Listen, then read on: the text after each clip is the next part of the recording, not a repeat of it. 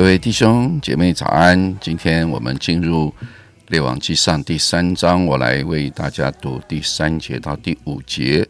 所罗门爱耶和华，遵行他父亲大卫的律例，只是还在秋坛献祭烧香。所罗门王上基片去献祭，因为在那里有极大的秋坛，他在那坛上献一千祭牲做燔祭。在基片夜间梦中，耶和华向所罗门显现，对他说：“你愿我赐你什么？你可以求。”下面我们请已经来分享。嗯弟兄姐妹早，大家读到畸变的时候，会不会很有印象？在旧约或这段时间，我们读啊撒母耳记、列王记上。常常读到这个地名呢，它第一次出现是在约书亚记，就是畸变的居民，他其实是一个外邦族。原本神要约书亚把所有的外邦都灭掉，但畸变人呢用计欺骗了约书亚。约书亚在没有寻求神的状况下，就跟他们立约，从此之后就不能够除灭畸变人，但是他们要做以色列人的奴隶。好，那接着呢，我们就啊，在前阵子读到撒母耳记下最后一章，讲到即便人因为扫罗把他们啊除灭，而且杀了他们很多人，所以他们就来讨债。那啊，大卫王就问他们说：“我要怎么做呢？”啊，最后就是把扫罗的后代七个人悬挂在畸变这个地方。那这中间当然还出现了很多次畸变，所以我查了之后发现，畸变在圣经。总共出现了四十一次，都是出现在旧约，一直到以赛亚书都有。当然，这个地名没有像啊耶路撒冷出现一百多次，或是伯特利亚事件这些可能都出现六十多次，但是出现四十多次，确实也可以让我们来研究一下。我真觉得神的话是非常的宝贵又奥秘。它在圣经中出现的历史、地理还有文学，真的都非常值得我们去啊思想哈，或者是啊成为一个考究。但是我们要读的是啊这些地理位置在神的心中是怎么样的一个地方呢？过去即便他们是跟神没有关联的，但是今天我们读所啊列王记上第三章一开始就讲到所罗门王上即便去献祭，那为什么他要来到这里献祭呢？因为如果大家之后读历代之下的第一章一开始啊，就会讲到所这个比较清楚，说所罗门吩咐以色列众人好，然后往基变的丘坛去。为什么？因为那里有神的会幕，就是耶和华仆人摩西在旷野所制造的。只是神的约柜，大卫已经从基列耶林搬到他所预备的地方。好，因为大卫在耶路撒冷为约柜知道了账目，然后呢，啊，大卫就派了一些服侍的人啊，在基变这个地方啊，有唱歌的，有服侍神的，然后在耶路撒冷这个地方也有按着。更次来侍奉神的，那这当中也有畸变人。好，那在历代志上二十一章也有提到，摩西在旷野所造之耶和华的帐幕和燔祭坛，都在畸变的高处。这让我有一些想法，就是这个地方原来是一个啊可能会被神除灭的地方，但这里的人因为信心，因因为惧怕神，所以他们后来就成为啊一个敬拜神的地方，一个。啊，知搭就是上帝的会幕同在，而且充满恩高的地方啊，这让我让我非常的感动。就是说，其实任何一个地方在神的眼前都可以被赋予新的意义，只要我们来认识它。就像今天啊，第三章第五节就讲到说，耶啊呢，所罗门在基变，然后夜间耶和华向他显现，然后啊，所罗门就是在这个地方。经历了他在梦中跟神的第一次对话，好，这是我很想提的关于畸变这个地方。那第二个我想要提的就是大家都非常呃熟悉的是关于所罗门对上帝的祷告，而且这个祷告是在梦中，他在梦中向神求智慧。那其中让我最有感触的就是第三节写说，所罗门爱耶和华，遵行他父亲大卫的律例。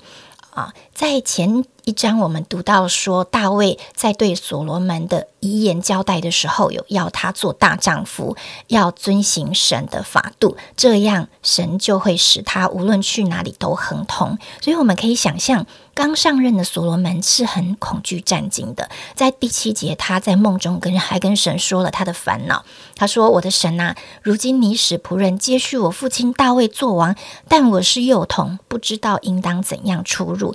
所以，我们不难想象，他真的非常需要有人教他该怎么做王。”该怎么按着神的方法来带领以色列百姓？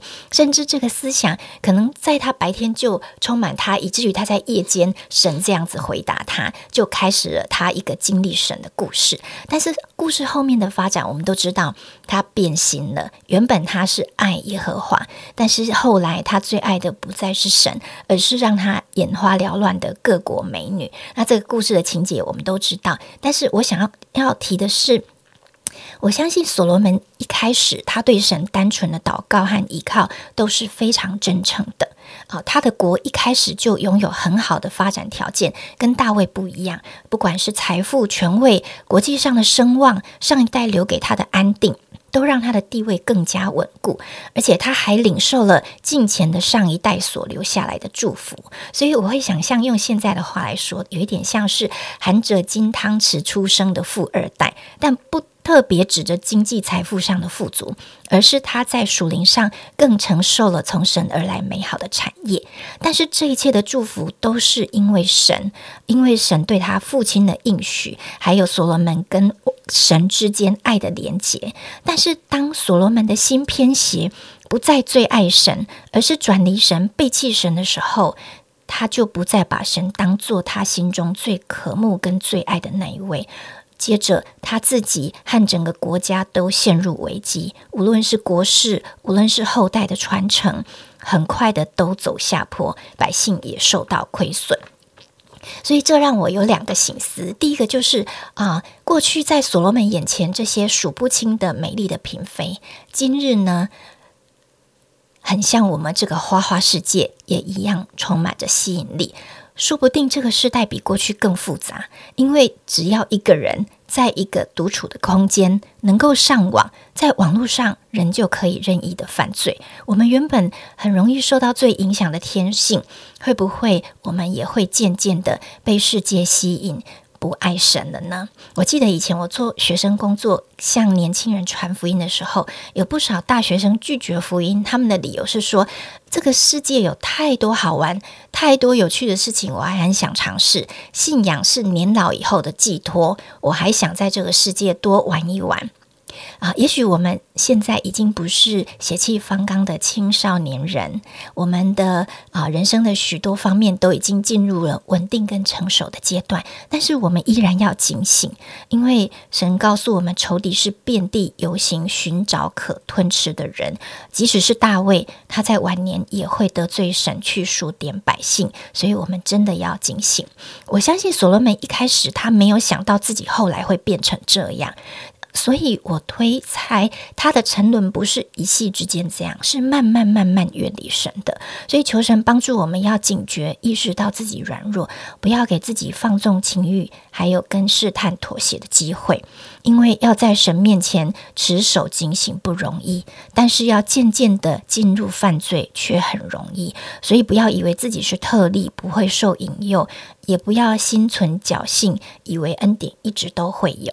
那第二个简短的分享是说，我看见属灵的传承。虽然大卫在遗言中有给所罗门特别的提醒啊，要敬畏耶和华，但是这个对所门所罗门的烙印可能不够深刻，因为除了遗言当中我们看见大卫跟所罗门的对话和互动，我们在其他地方并没有看见大卫在教导他的儿子，所以。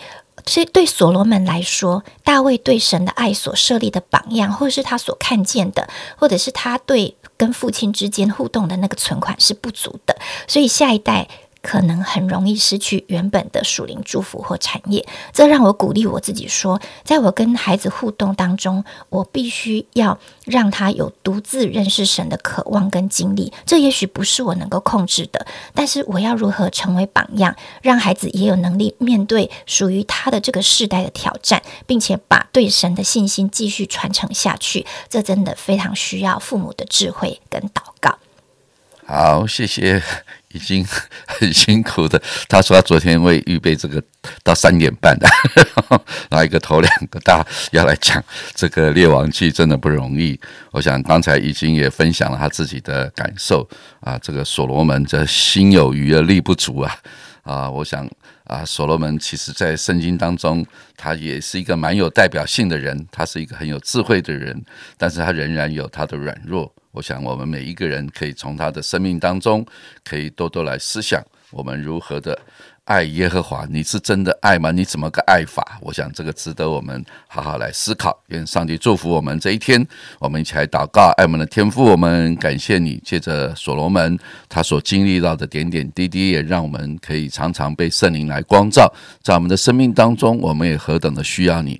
常常我们很渴慕能够遵行你的话，我们期待自己有能力来遵行，但是常常却落空了。主啊，愿主你来帮助我们，在我们的软弱上。让我们更多的来依靠你，更多的来啊，靠着神赐给我们力量，能够过每一天啊得胜的生活，在这个世上成为耶稣基督荣耀的门徒。祷告感恩，奉耶稣基督的名，阿门。